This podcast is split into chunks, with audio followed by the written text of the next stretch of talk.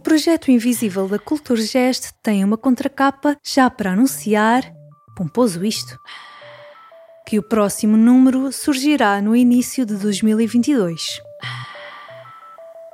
Esta revista sonora teve a participação dos artistas referidos e da jornalista Maria João Caetano, da Associação Crescer, das equipas de comunicação e programação da Culturgest, pós-produção do estúdio Billy Boom e paisagem sonora e voz de Mariana Camacho.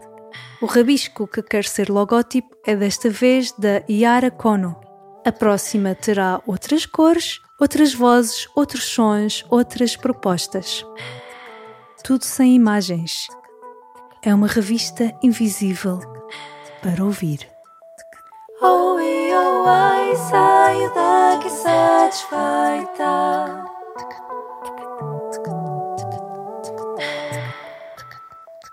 Oh, e oh, ai, saio daqui satisfeita.